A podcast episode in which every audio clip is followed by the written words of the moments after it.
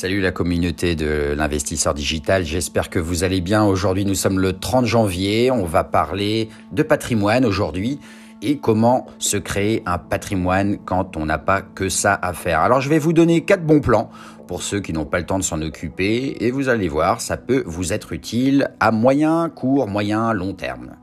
Alors les week-ends, vous préférez peut-être les passer à dormir sur votre canapé ou à chatter sur WhatsApp en regardant distraitement Turbo, comme moi le dimanche matin. Et vous avez sans doute raison. Néanmoins, la question de la gestion de votre patrimoine peut de temps en temps effleurer vos circonvolutions synaptiques entre la poire et le fromage.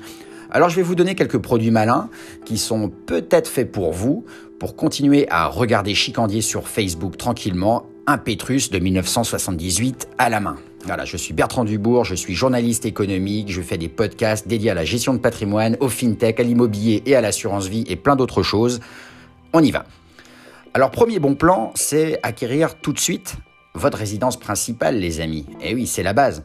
Alors l'acquisition de votre appartement ou de votre maison, c'est effectivement la possibilité de bénéficier de l'effet de levier du crédit sur le long terme et de placer le reliquat sur d'autres supports d'épargne. N'hésitez pas à miser sur votre résidence principale. Même si elle ne vous rapporte rien, vous allez valoriser votre capital et ne payer aucun impôt sur le revenu pendant plusieurs années. N'hésitez pas aussi à faire des améliorations constantes, comme des travaux énergétiques, etc. Cela va augmenter la valeur de votre bien et va vous permettre le jour venu de le vendre beaucoup plus cher. Alors pour la résidence secondaire, les dépenses d'entretien vont vous permettre de valoriser votre capital immobilier également, tout en diminuant la fiscalité sur vos revenus. Mettez-la en location, par exemple sur Airbnb. Il se pourrait qu'elle ne coûte rien ou pas grand-chose si votre résidence secondaire est bien placée. N'oubliez pas l'adage en immobilier, l'emplacement, l'emplacement, l'emplacement. Bon, ça demande simplement de déposer une annonce sur Internet, mais ça, c'est à la portée d'à peu près tout le monde. Deuxième bon plan, c'est la gestion sous mandat, pour ceux qui veulent faire autre chose que de gérer leur patrimoine au quotidien. En effet, la gestion sous mandat consiste à confier la gestion de vos avoirs à un expert financier, qu'on appellera gérant. Celui-ci va tenter de gérer au mieux vos titres en fonction de votre profil investisseur, votre situation financière et vos connaissances en la matière. En fonction de vos objectifs et de votre appétence pour le risque, la société de gestion vous proposera des mandats modérés, équilibrés ou dynamiques, qui vont correspondre à différents panachages d'actions entre euh, obligations, gestion alternative, private equity, etc. C'est parfait si vous ne souhaitez rien faire sur le long cours sur les marchés financiers. Troisième bon plan, c'est investir dans les SCPI. Les SCPI, c'est un must pour l'épargnant en ce moment. L'épargnant réfractaire à mettre les mains dans le cambouis. Une SCPI ou Société civile de placement immobilier est autorisée à faire publiquement appel à l'épargne auprès d'investisseurs privés. Elle va collecter des fonds auprès des épargnants et elle leur met à disposition des parts en contrepartie.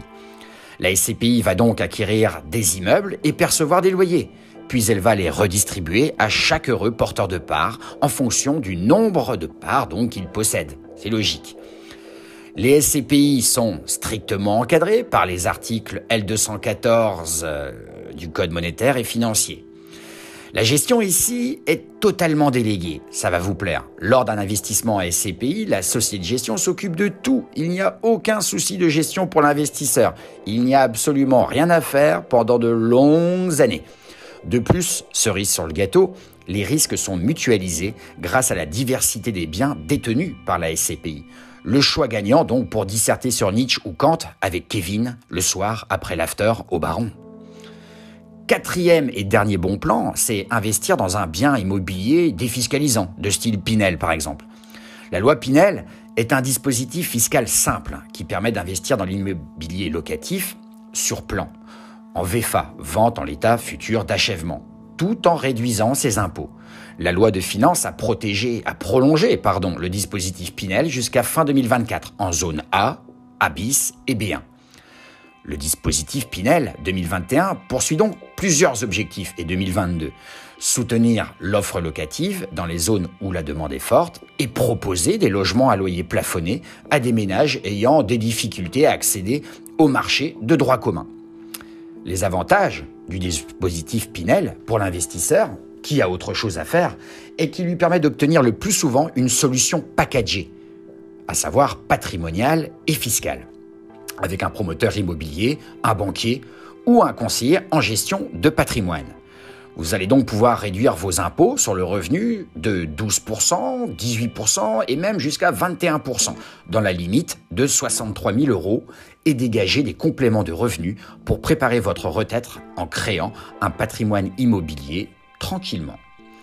Néanmoins, je vous conseille d'avoir recours à un bon conseiller de gestion de patrimoine qui vous aiguillera au mieux pour définir votre projet en loi Pinel.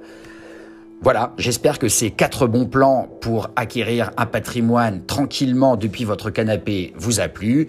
Je vous dis à très bientôt pour un nouveau podcast. En attendant, je vous donne rendez-vous sur mon blog de rédactionfinancière.com et je vous répète, nous sommes spécialistes du contenu SEO patrimonial, financier et immobilier. Je vous dis à très bientôt. Ciao ciao